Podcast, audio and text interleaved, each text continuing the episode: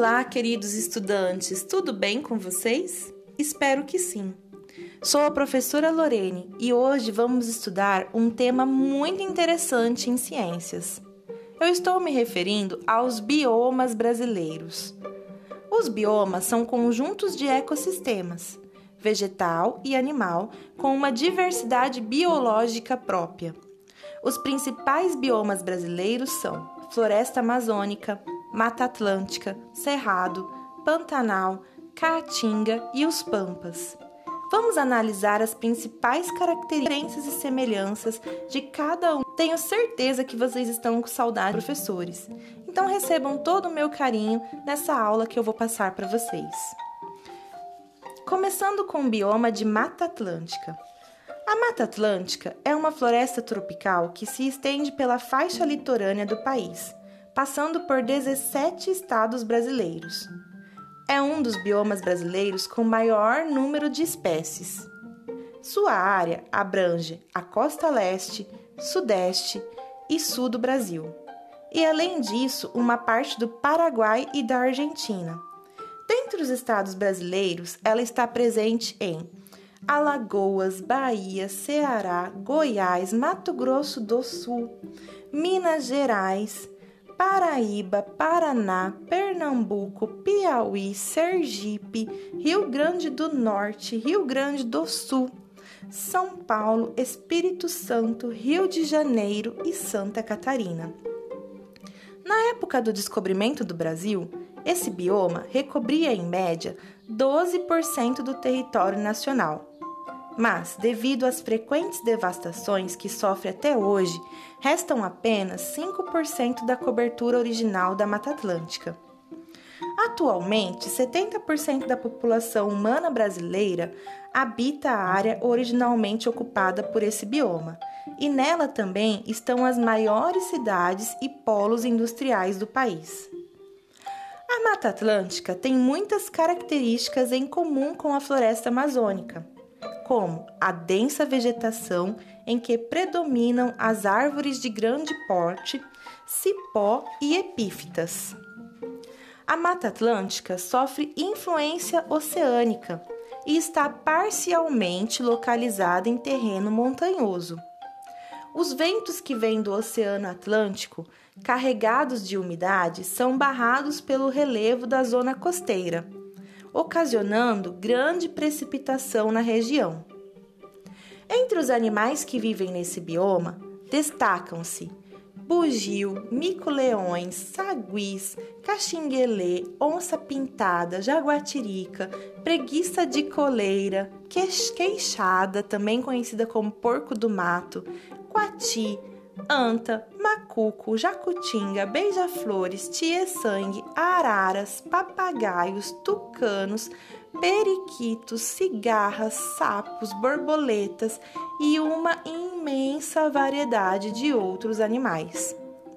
Ocorre nesse bioma muitas bromélias, orquídeas, musgos, líquens, begônias, lianas, que são cipós, além de árvores como pau-brasil, quaresmeira, jacarandá, jambolão, cedro, jatobá, jequitibá, figueira, maçaranduba, pacová, embaúba ou imbaúba e palmeira como palmito jussara.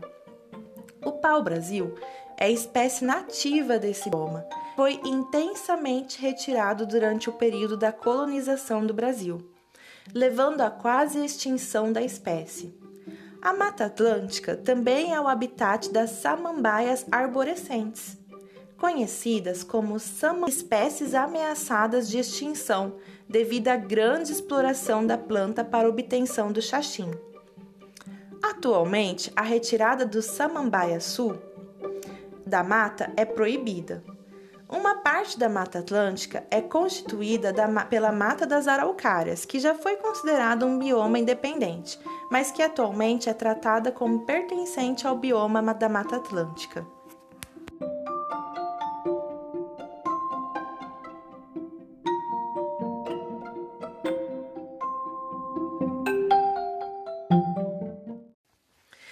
Existem certas ameaças à Mata Atlântica Desde o tempo do descobrimento, a Mata Atlântica vem sofrendo com a exploração de seus recursos naturais. Esse bioma já sofreu com vários ciclos econômicos.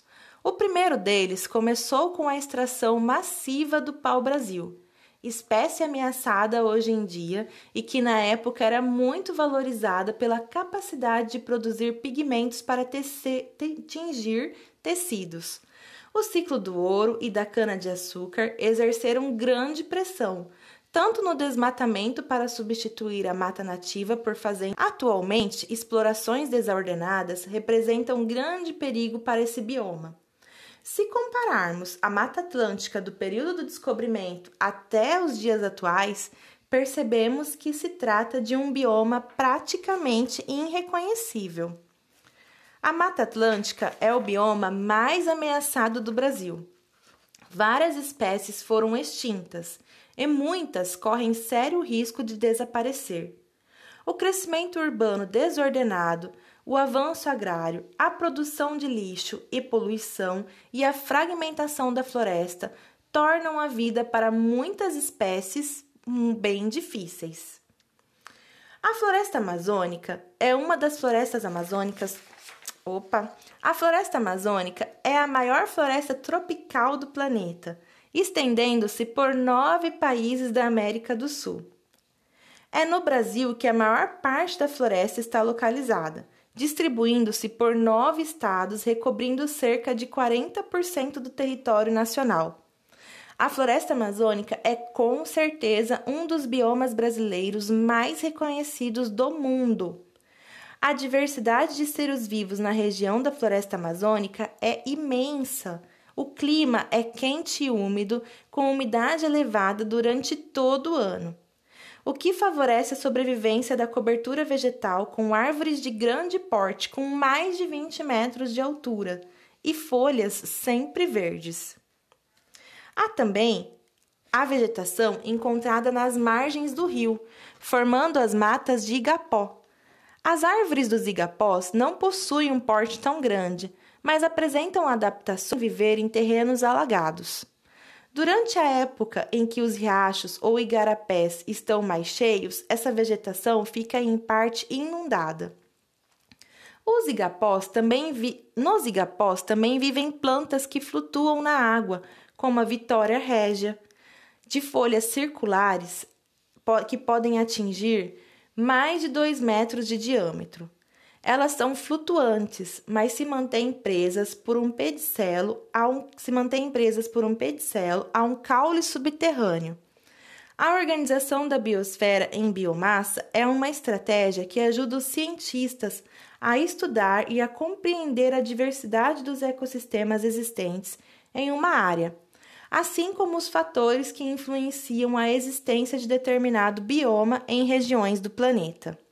Por exemplo, nas regiões polares, a incidência de raios solares é muito diferente do que nas regiões tropicais da Terra.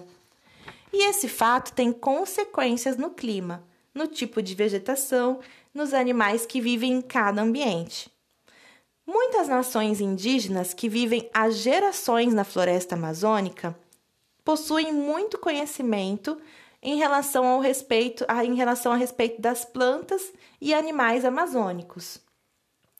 Entre as plantas utilizadas pelos seres humanos como fonte de alimento, podemos citar a castanheira, o guaranazeiro, o cupuaçuzeiro e as palmeiras.